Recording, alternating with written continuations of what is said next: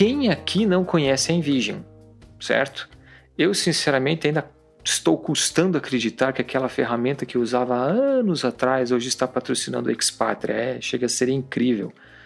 E o mais legal disso tudo é que desde então eu ainda uso a plataforma Envision, ou seja, além de patrocinar o Expatria, é uma ferramenta que eu uso. E agora também eles têm outras ferramentas que fazem todo o processo de design muito mais integrado, transformando a maneira em que equipes colaboram no mesmo projeto, colocando novos produtos no mercado ainda mais rapidamente. Fiquem ligados então, porque nos próximos episódios nós vamos conversar mais sobre essas ferramentas que fazem parte da plataforma da Envision. Veja bem que hoje são mais de 7 milhões de pessoas que usam a Envision para impulsionar o fluxo de trabalho design simplificado. A Envision foi fundada em 2011, tem mais de 350 milhões de dólares em investimento, mais de 800 funcionários que trabalham em remoto e já adquiriram oito empresas.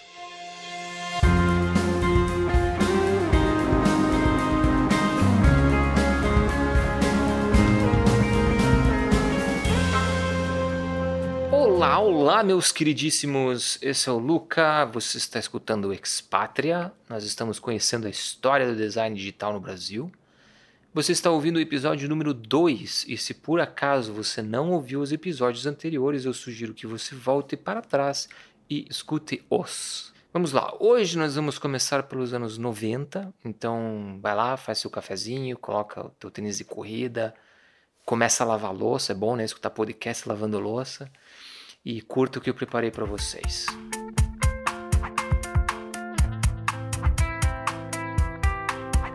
Década de 90. Por mais que tenha nascido bem antes, no meio militar e depois acadêmico, não tenho a intenção de dar uma aula de história de como surgiu a internet.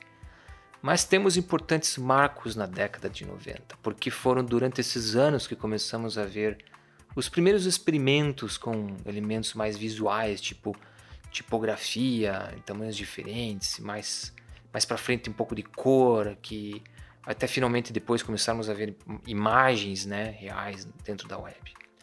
Ou seja, foi, para ficar bem claro, antes de prosseguirmos, né, a, a internet em si foi inventada ainda lá na Guerra Fria. A intenção era criar uma rede de comunicação que fosse descentralizada, que mais tarde foi chamada de World Wide Wide Web. Foi, foi primeiro testada por Tim Berners-Lee, que na época usou a web para compartilhar investigações nucleares na Europa. O primeiro site, curiosamente, ainda está online. Para quem tem curiosidade de ver, o endereço é, eu vou, tentar, eu vou colocar depois na descrição, mas o endereço, se você quiser tomar nota aí, o endereço é info.cern, é C-E-R-N.ch barra hypertext, ou seja, H-Y-P-E-R-T-E-X-T, barra www barra theproject.html. Mas relacionado à área de design digital, foi também na década de 90 que o ilustríssimo Donald Norman cunhou o termo UX, ainda quando ele trabalhava na Apple. Em, 2000, em 1993, vemos o Mosaic aparecer. O Mosaic foi o primeiro navegador a mostrar imagens e textos juntos. Foi o precursor das estruturas de layout que nós vemos hoje dentro da web. Depois dele, já em seguida, em 94, aparece o mítico Netscape. Quem aqui lembra do Netscape?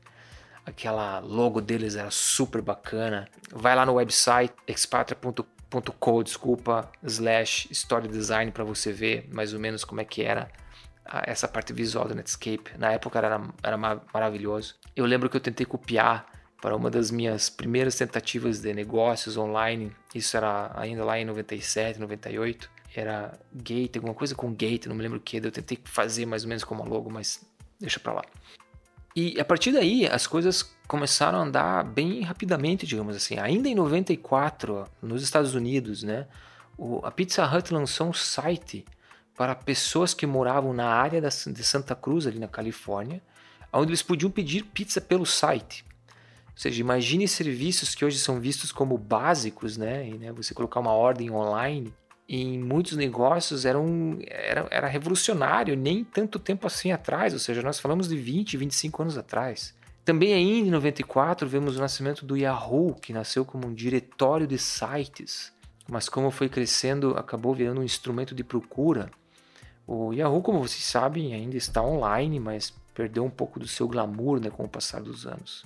Em 2002, quando a Marissa Mayer virou a presidente da Yahoo, eles tentaram revivar um pouco a marca, revisaram o logo, né, revisaram toda a parte visual da, do Yahoo, compraram o Tumblr, é, tinha bastante excitamento nessa época para ver se o Yahoo ia para frente. Hoje o Yahoo pertence à Verizon, que é uma gigante de comunicação aqui no Brasil. Vamos conversar um pouquinho com o Guilherme Neumann, que ele passou por um pouco dessa fase dentro do Yahoo e vai ser bacana a gente conhecer um pouco dos, dos bastidores do que aconteceu nessa época.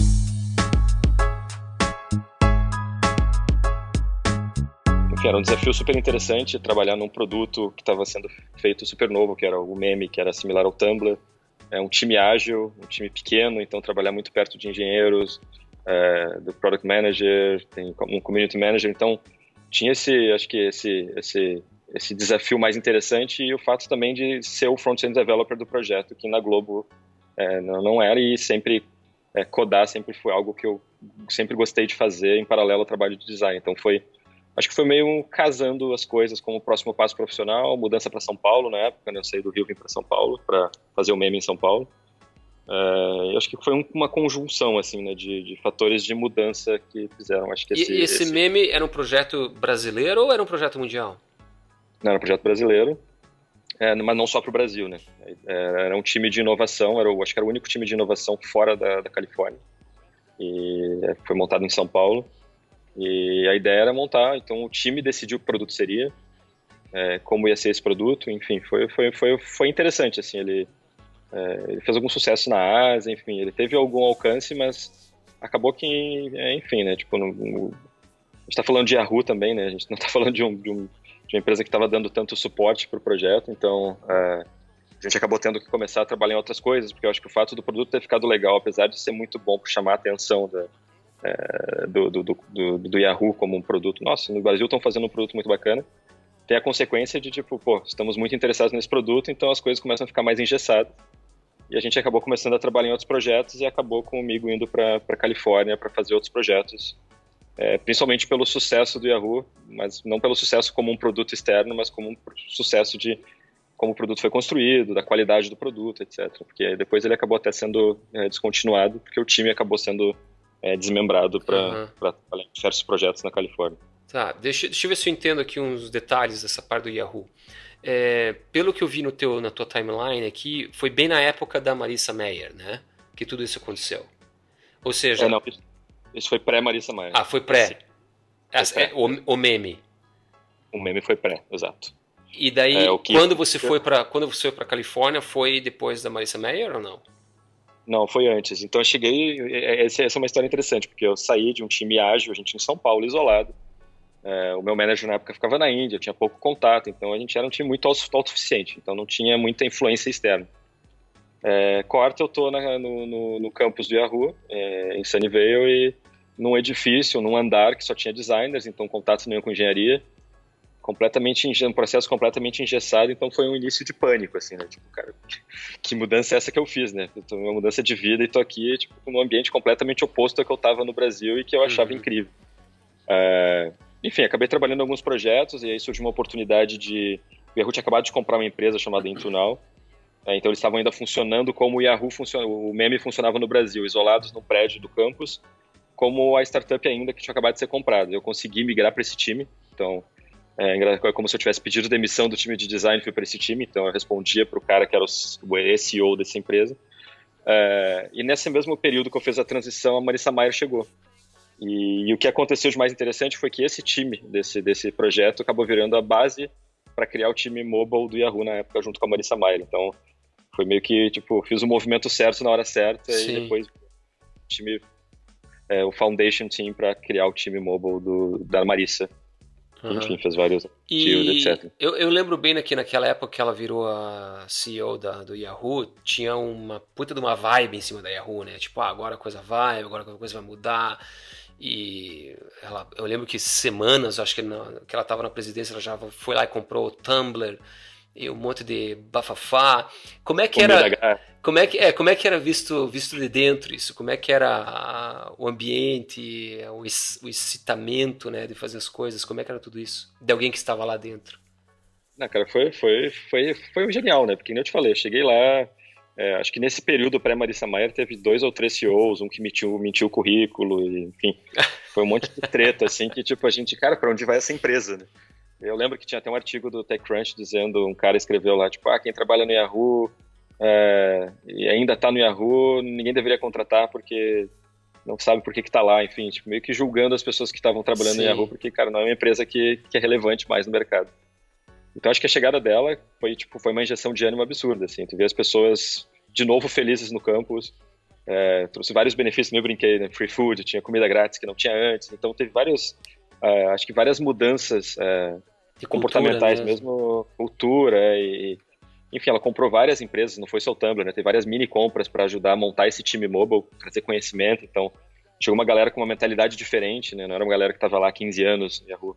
Uma galera que tinha acabado de chegar, tinha acabado de montar startup, acabado de sair de Stanford. Então, tava um, foi uma energia muito legal, assim, tipo, uhum. tipo, que ela gerou meio que imediatamente, assim, tipo, uhum. é, vamos mudar a identidade, vamos mudar o tom do roxo, é, apesar daquele logo meio gótico que ela criou na época, né, do Yahoo, mas é, isso é outro, é outro caso, mas acho que trouxe, trouxe uma, acho que trouxe uma energia bem legal, assim, acho que trouxe uma, uma esperança, assim, de, cara, agora vai, as coisas estão legais, é, mesmo com os primeiros projetos, acho que as coisas foram, foram trazendo, a gente foi acreditando, né, pô, é, ela está dando abertura, a gente tem aqui Sim. a oportunidade de fazer algo muito mais legal do que vinha sendo feito, então foi, foi bacana. E, e o que, que aconteceu, na tua opinião? Em que sentido? De... É, por que, que o Yahoo, depois de alguns poucos anos, por que, que ela saiu, por que, que depois de alguns anos foi vendido, é. por que, que o Yahoo é o que é hoje? Eu lembro, por exemplo, uma das coisas que me chamou a atenção, eu lembro na época, foi a, essa o, o, cuidado com o design que o Yahoo estava tendo depois que ela entrou como CEO era enorme, era, era impressionante. Eu lembro de uma app que vocês fizeram para, não sei se até você participou de, de, de, clima, né, de tempo, de temperatura, tal. Sim. Era, era muito bonita, era muito bem feita, né, os detalhes, tudo. E, e, esse não, esse era só um exemplo, né? Vocês estavam fazendo vários produtos novos, tal. E mesmo assim a coisa não foi, não engatou. Então é, eu imagino que você deva ter algo pensado, deve ter os teus, é. os teus próprios é, razões, e razões não, ideias de por que as coisas não deram certo. É difícil, né? É difícil porque a gente nunca sabe o que realmente está acontecendo, né? Por trás ali. O Yahoo sempre teve um, um lance muito complicado com o investidor e muita, muita muita briga ali no, no dentro do, de, do board, troca board, troca chairman, etc. Então, teve sempre algo muito nebuloso ali que fazia todas essas trocas de CEOs acontecer. Uhum. É, mas eu acho que a Rua, ele, eu brinco, eu brinco que ele estava vivendo por aparelhos, né? Então ele estava ali sobrevivendo, porque eu acho que já era uma marca muito desgastada, né? Eu acho que ainda tipo era uma marca ainda conhecida por pessoal mais velho, o pessoal que viveu lá os anos 90, os inícios dos anos 2000, onde a rua era a grande referência. Lembro até na Globo, a gente falou da Globo antes, da Globo a gente tinha tinha no meu no meu, meu meu Mac lá gigante tinha um adesivo lá do Yahoo Pattern Library sabe? Então era referência sabe? Era o que o Google é hoje assim. E eu acho que tipo acho que o Yahoo perdeu muito tempo eu acho na verdade. Eu acho que a Marissa Mayer chegou muito tarde. É. então acho que não já já era a marca já estava muito mal vista. Então tipo as pessoas tipo olha só que que legal a app de clima né? O Yahoo Weather mas, pô, é do Yahoo, né? Então, sabe, pô, é tinha esse Yahoo. peso, sabe? É do Yahoo, pô, tipo, não sei, vou ver qual é, sabe? Então sempre teve, tipo, Sim. e a gente percebia muito isso no Vale, né? Pô, que legal que vocês estão fazendo, mas, pô, vai, vai dar certo isso? Será que eu vou migrar pro Messenger de vocês de novo, sabe? Sim. Sabe? Então ficou, acho que, é, acho que já era, já era algo assim, tipo, que, que tava fadado a acontecer, acho que, não sei se seria o caso de ter mudado o nome, por exemplo, que não aconteceu agora, mas enfim, é, eu sinto que, tipo, que, que era algo que a gente, enfim, na época, obviamente, eu não pensei nisso, isso que o cliente falou, isso eu fiz uma retrospectiva depois que sim, tudo aconteceu, sim. na minha cabeça, com os, o que eu vi acontecer, mas eu acho que era algo que, que era, era inevitável, na minha opinião. Não tinha, não tinha, não tinha muita saída, né? Menos, vocês já repararam que a gente não falou ainda de internet no Brasil, tá? Mas aguenta lá que a gente está chegando. Depois de um, depois mais um passo para frente, em 95, a gente teve o nascimento da Alta Vista, e, e muitos aqui devem se perguntar que diabos era isso Alta Vista, né? Mas pasmem, porque na época o Google ainda não existia. Então, o Alta Vista era praticamente o site de procura, que cresceu muito rapidamente na época. Até que em 2003 o, o Yahoo comprou o Alta Vista. E era mais, mais ou menos a, a experiência desse site era o mesmo do Yahoo. Era você acessar altavista.com, tinha um espacinho de uma field lá para você colocar o que você está procurando e usava ele justamente como o Google usava. Só que ele, como o Google, o Google funciona. Só que ele era um pouco mais complexo, ele tinha mais cara de portal, digamos assim, e menos foco em só procura. O Alta Vista, mesmo depois de, que ele foi comprado pelo Yahoo, ele manteve a marca, e, mas começou a usar o mesmo database do Yahoo para os resultados, né? E 10 anos depois, mais ou menos, em 2013, o Yahoo simplesmente matou a marca. Então hoje, se você vai e digita altavista.com, ele vai redirecionar você para o site do yahoo.com. Indo um pouquinho, um pouquinho mais aqui agora para a área brasileira, e finalmente em 95, 1995, a gente tem um marco no Brasil, que é o lançamento do canalvip.com.br. Isso mesmo. Foi o primeiro domínio.com.br a ser registrado no Brasil e também o primeiro a receber um IP. Era praticamente um grupo de pessoas que conversavam online. Tem uma reportagem online no YouTube que conta mais ou menos como é que funcionava isso. Eu vou colocar também o link lá no site do, do Expatra para você ter como material de referência. Se você quiser olhar o vídeo, que eu, que eu sugiro, porque é bem curioso, bem engraçado de ver, tá lá online. Eu queria agora então compartilhar com vocês dois pedacinhos de entrevistas que eu fiz uma com o Érico Fileno, Head de Design da Visa, e com a Juliana Constantino, que hoje está no Instagram. É bem sobre esse período de início da web, bem interessante. Vamos lá.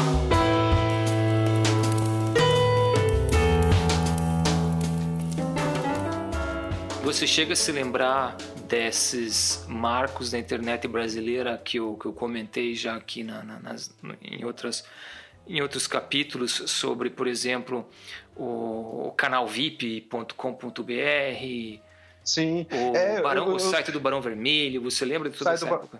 Lembro, lembro. Assim, até, por exemplo, a que tinha um acesso, que era a própria ONG do Betinho, no Rio de Janeiro, que era a base né, que tinha uma conexão também que ligava direto nos Estados Unidos, né, tinha um programa, né, um grupo de pessoas dentro da USP também que tinha, né, é, é, eu sempre conto essa história, as pessoas riem assim, mas um jeito que tinha, por exemplo, de baixar programa nessa época era às 8 horas do domingo, a Rádio USP transmitia os programas via rádio então você dava aquele o rec para gravar.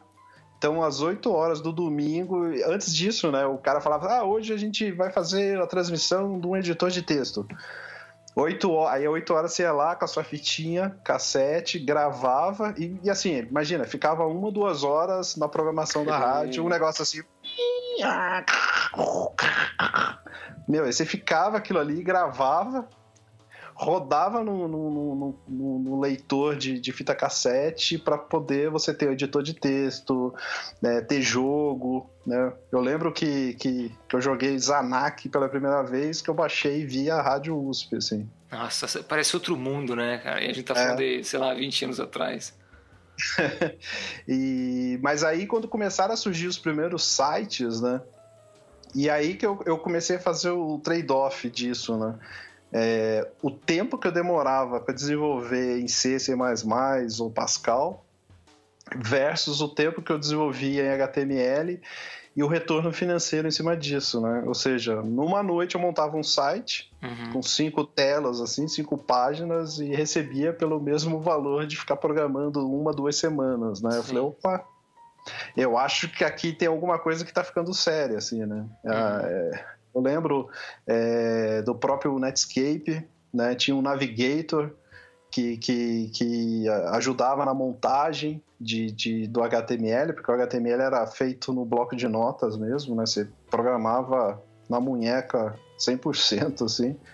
Aí começaram a surgir os primeiros aplicativos, assim, para ajudar a programar, né? E, e, e eu falei assim, o negócio está começando a ficar sério, assim. Então eu comecei a fazer esse trade-off de menos programação é, mais pesada, assim, Mas é engraçado que na época os, os, amigos assim tiravam muito sarro, né? Porque eles achavam que HTML era tipo, ah, não, putz, cara, isso é coisa de, de gente idiota, olha só, né?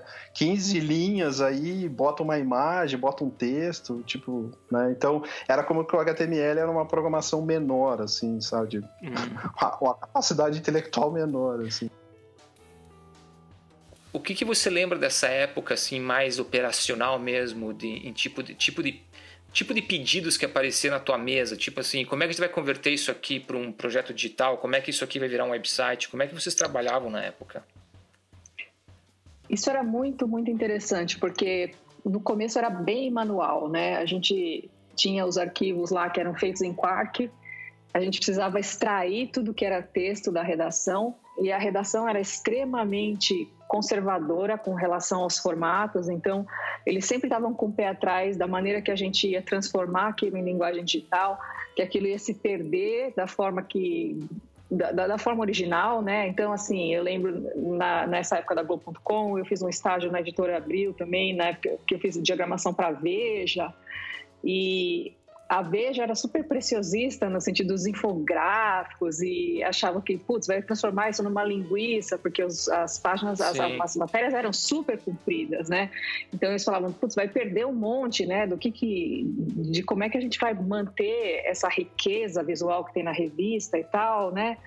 E a outra coisa que existia era, era um medo gigantesco de a internet canibalizar essa audiência das revistas. A gente viu com o tempo que eles estavam certos de ter medo, né? Porque a agilidade, ter, é. ter, acesso à informação rapidamente é uma coisa priceless, é muito mais importante do que é, o detalhe de como a, o, o, o, infográfico vai estar sendo diagramado, enfim. Mas é, eu lembro que esse processo começou muito manual, mas o negócio foi evoluindo muito rapidamente. A gente começou a desenvolver scripts que começavam a ler do Quark e aí já formatavam as páginas, aí a gente conseguiu fazer um trabalho mais inteligente que era começar a fazer um trabalho mais de edição mesmo, de olhar é, quais eram as matérias mais legais, então olhar o que as pessoas estavam acessando mais e começar a dar mais ênfase naquilo nas homepages e aí é, trabalhar junto com o universo online ou com o Brasil online na época uhum. e falar, putz, ó, tem uma matéria aqui que está chamando mais atenção, dá para fazer chamada na home e fazer é, e, e, ter um pouco o dedo no pulso desse negócio do editorial, né? Do que, que era essa coisa de dialogar com a com audiência na época, que eu acho que essa sempre foi a grande riqueza do digital, né? Uhum. Tá, ser essa coisa de, de reagir em tempo real.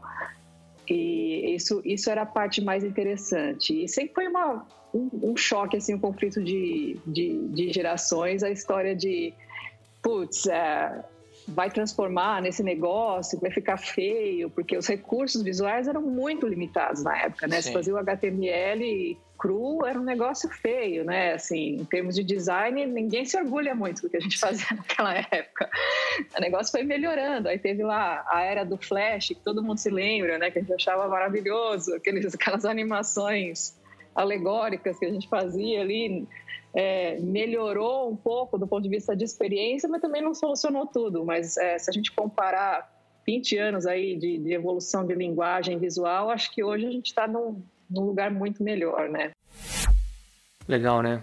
Voltando à nossa timeline aqui, o importante é, é a gente lembrar que nesse tempo teve a introdução dessa possibilidade da utilização de tabelas para a gente agrupar informações, ou seja, a gente começa a ver essas primeiras tentativas de fazer layout mesmo diagramação. Mas como a velocidade ainda era muito baixa e todas as limitações que o HTML ainda tinha, o que víamos nessa época ainda era, na, na maioria, um monte de texto e, e, alguns ícones. Né? E mesmo com essas limitações, começaram a aparecer sites de todos os tipos. Ah, como a gente conversou, o Barão Vermelho foi o primeiro a ter um site. Também teve, vemos né, sites de bancos e notícias começarem a aparecer. Mas ainda não tinha como fazer transações online. Eram somente presenças online mesmo. Ou seja, hoje em dia, imagine um cenário que você acessa lá www.itaú.com.br e tem lá quem somos e o que fazemos e tipos de conta, e, mas você não podia abrir uma conta online. Era realmente pura informação.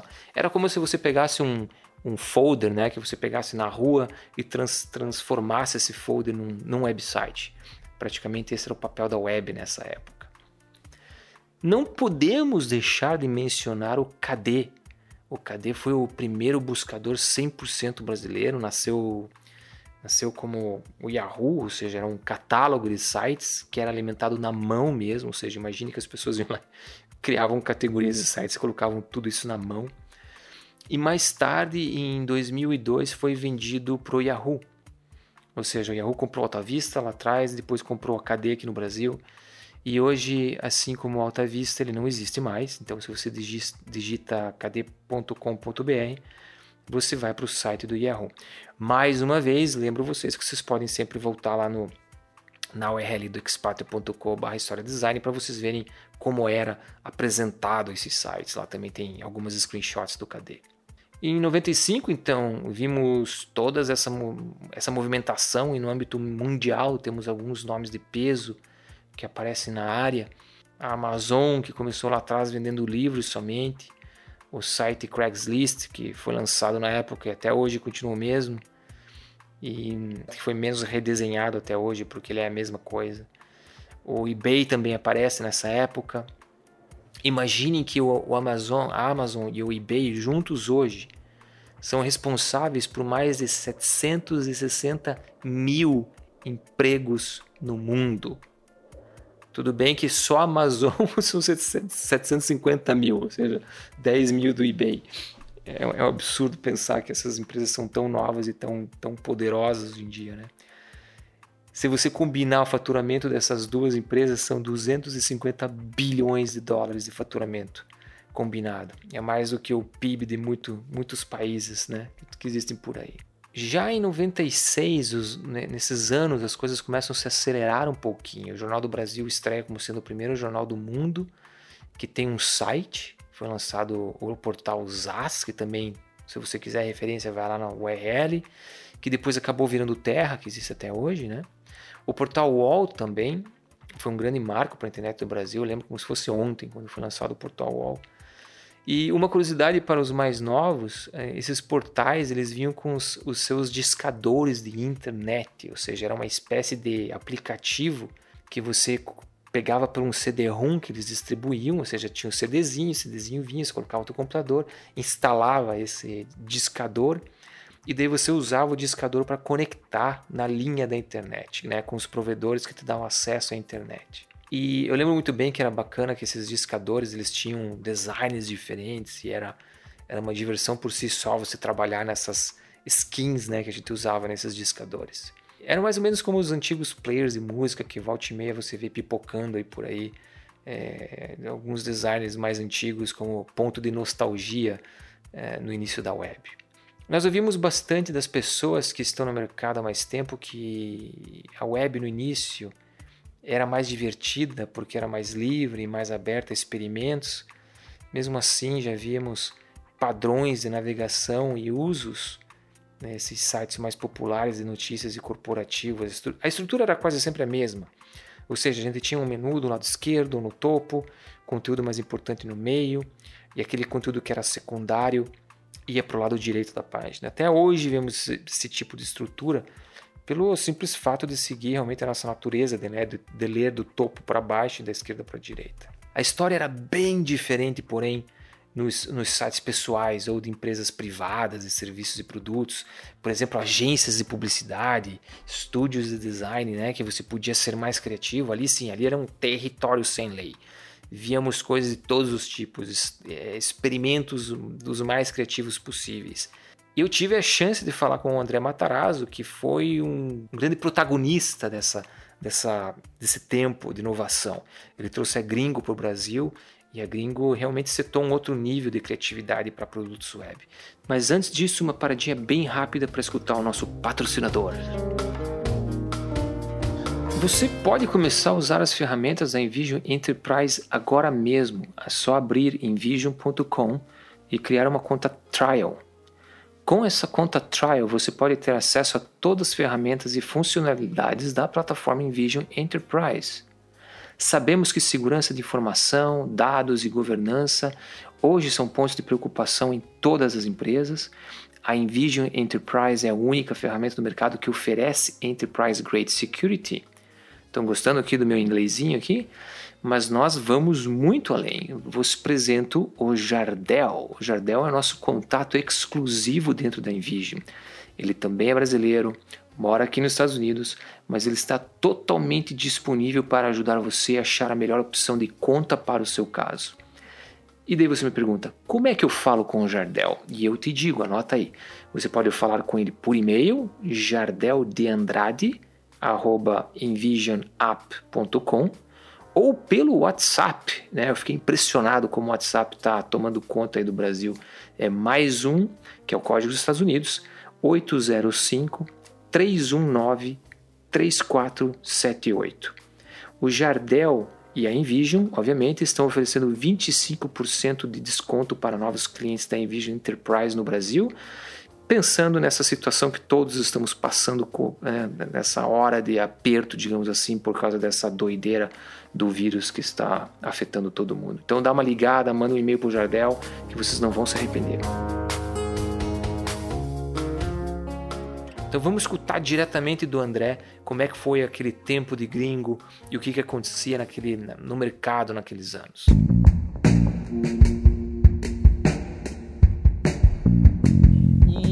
E assim foi. Então a, a gente começou. Eu, eu, tenho, eu, tive uma sócia que era uma, uma das minhas melhores amigas de infância, chamada Fernanda. Uh, e eu falei, Fê, quer começar? Ela trabalhava em outra coisa, ela tinha uma revista na época, uma editora tal. E ela falou: Bom, ai, não sei se eu vou largar tudo para fazer isso. Sabe? Tipo, fudeu, quem é esse louco que tá me convidando para fazer uma coisa? Eu vou ter que largar tudo, né? De repente ele pega e vai embora daqui daqui a seis meses de novo, ele não para quieto em lugar nenhum. Mas a gente acabou trabalhando um pouquinho meio remotamente, assim, a gente se encontrava, tá? eu fazia uns projetos, eu precisava contratar uma galera para me ajudar a fazer, tipo, é, produzir coisa, fotografar tal. Eu fazia o design e a gente foi produzindo, tipo, tinha uns 3, 4, 5 projetos para o Japão que eu fazia do Brasil. Mas para esses clientes grandes, era tipo Sony e tal, tinham coisas legais que eles estavam mandando para mim, porque a gente fazia no Brasil muito mais barato que fazia no Japão. Uhum. E era boa qualidade. Então começou essa produtora por aí. Uh, e daí, devagarzinho, como eu tinha muitos contatos fora, eu falava com as pessoas, falei, ô, oh, cara, que a gente, sei lá, me conhecia, falava, ah, você tem uma produtora no Brasil, quanto custa fazer X? Cara, meu preço era um quinto do preço que eles faziam em qualquer outro lugar. Então começou a chover projetos grandes e complicados para fazer. Eu trabalhei até com North Kingdom, então até produtoras incríveis da época que faziam grandes produções produziam uma parte disso fora. Então eu fiz um monte de coisa, jogo, site, aplicativo. Começou esse universo de produção.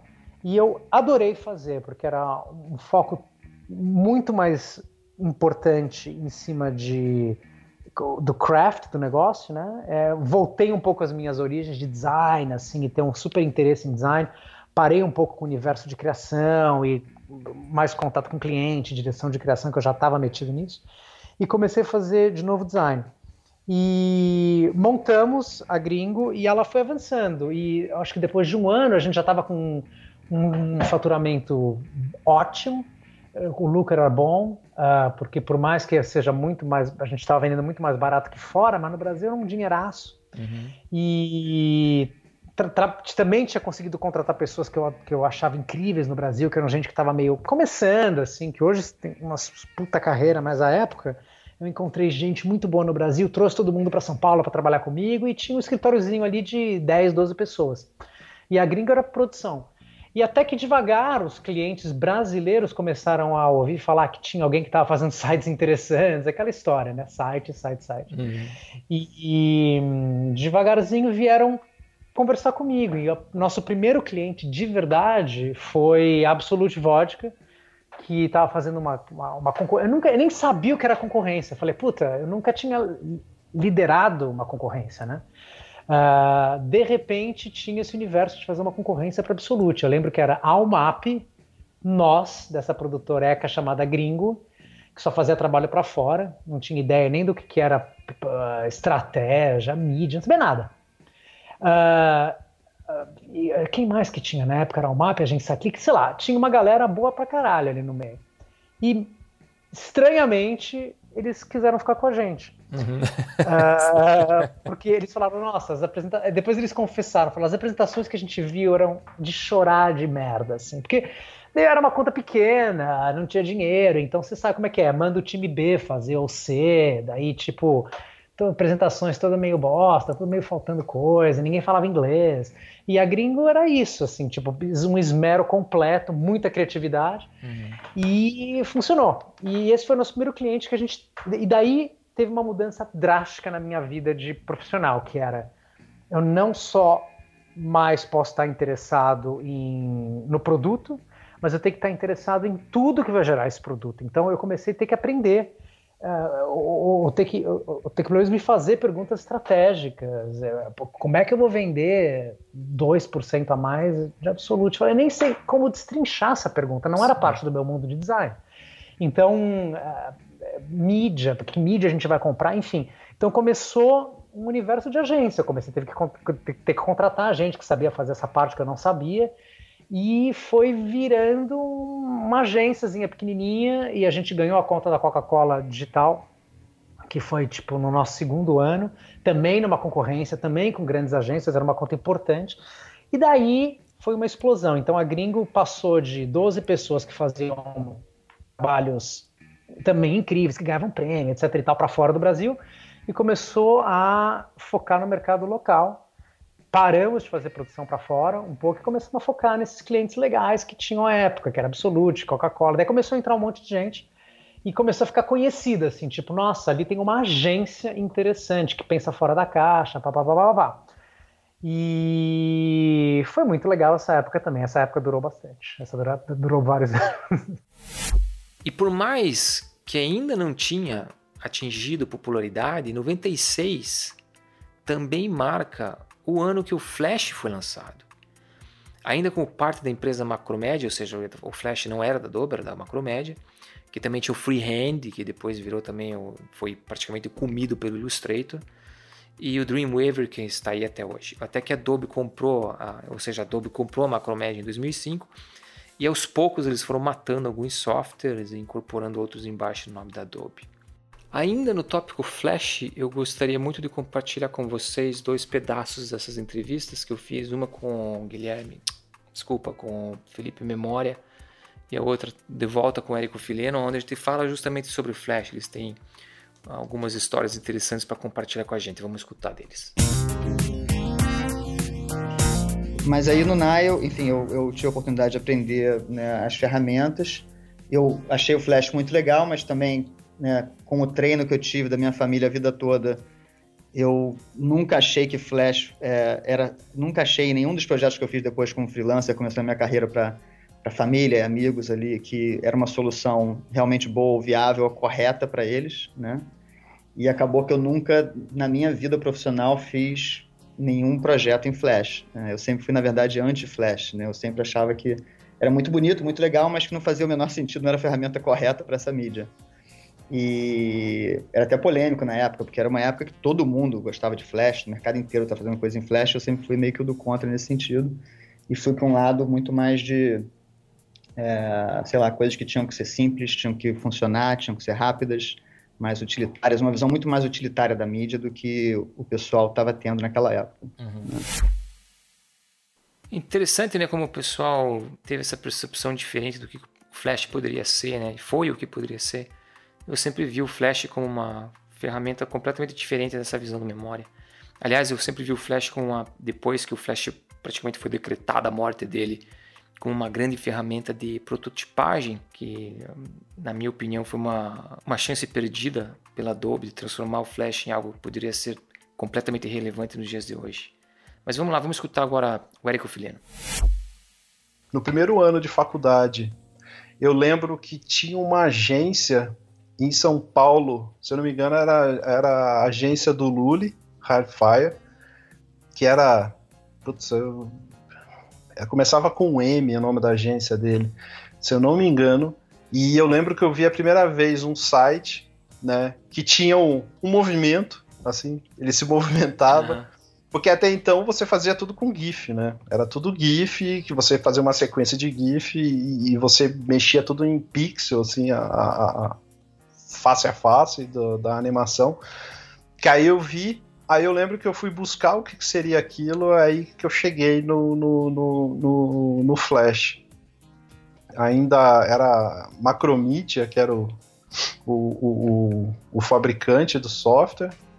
E, aí eu lembro que aí eu embarquei nessa, né, de tirar certificações, macromídia, uhum. aí tirei de flash, né, de, de tudo que tinha na época, assim. E o grande impacto do flash que, que eu me lembro, assim, foi exatamente você poder conseguir contar uma história, ter um movimento que você conseguisse apreender a atenção do, do teu usuário ali. Né? Isso era uma coisa que me chamava muita atenção, assim, de você poder contar uma história, mesmo que seja 3, 4, 5 segundos, para puxar a atenção do, do, do, do teu usuário ali para a informação que você queira passar. Voltamos então em 96 e mais ou menos fechamos 96 com isso aqui. Em 96 nasceu o Hotmail, isso mesmo, o primeiro e-mail de muita gente. O meu primeiro e-mail foi um Hotmail.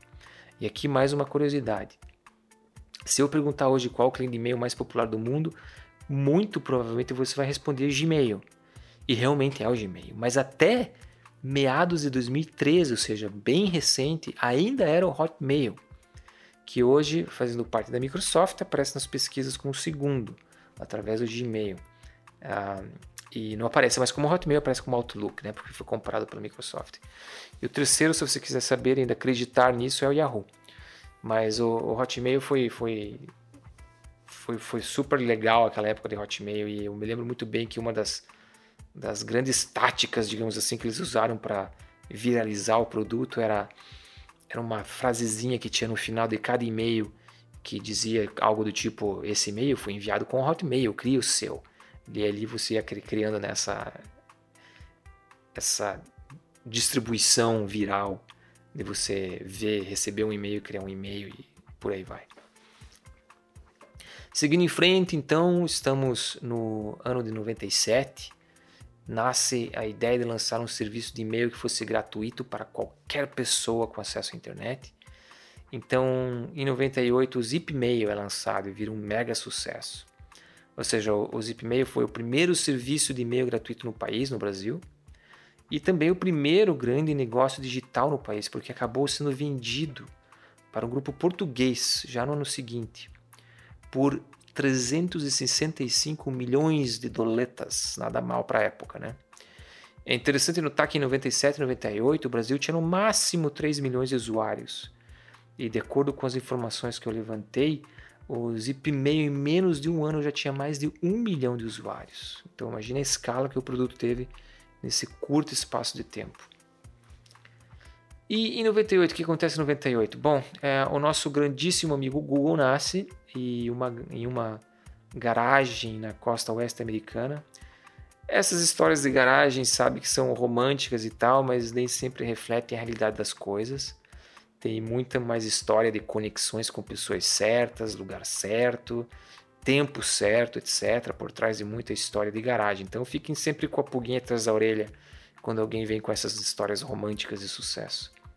Independente disso, o Google está aí com mais de 100 mil empregados no mundo, um faturamento de 40 bilhões de dólares e com uma certeza, com certeza a empresa que está criando um futuro digital de do qual todos nós aqui fazemos parte. Né? Nós usamos produtos do Google todos os dias. O último item de 98 é a Movile. A Movile foi praticamente o primeiro unicórnio, se eu não me engano, se eu não estou errado aqui com as minhas consultas, brasileiro. Ela, até hoje, né, ela é uma mega empresa, tem a iFood, tem a Play Kids. E eu conversei com o Everaldo Coelho, e com o Rodrigo Belão, que é hoje Head Design da Play Kids, em algumas, algumas temporadas atrás. Então, vale a pena escutar a conversa que eu tive com eles, porque foram duas entrevistas super bacanas. Volta lá atrás, procura Everaldo Coelho, procura Rodrigo Belão. E chegamos praticamente no fim da década de 90, ou seja, em 99 vemos o debut do Mercado Livre, que está até, aí, até hoje aí no mercado. Foi a primeira experiência de comércio online entre pessoas no Brasil. E uma curiosidade bem rápida: o Mercado Livre foi lançado alguns meses antes na Argentina, depois que ele foi no Brasil.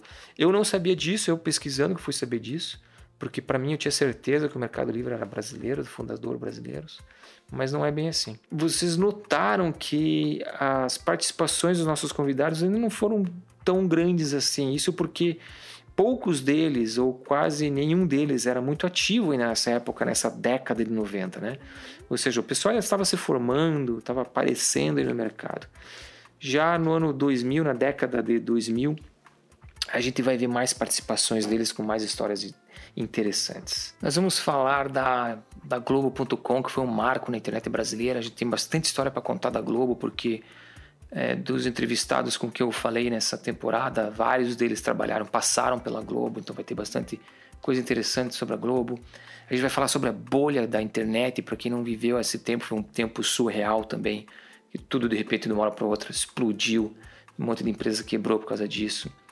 A gente vai falar do Twitter, a gente teve essa entrevista praticamente exclusiva com o Vitor Lourenço, ele vai contar bastante para a gente do Twitter.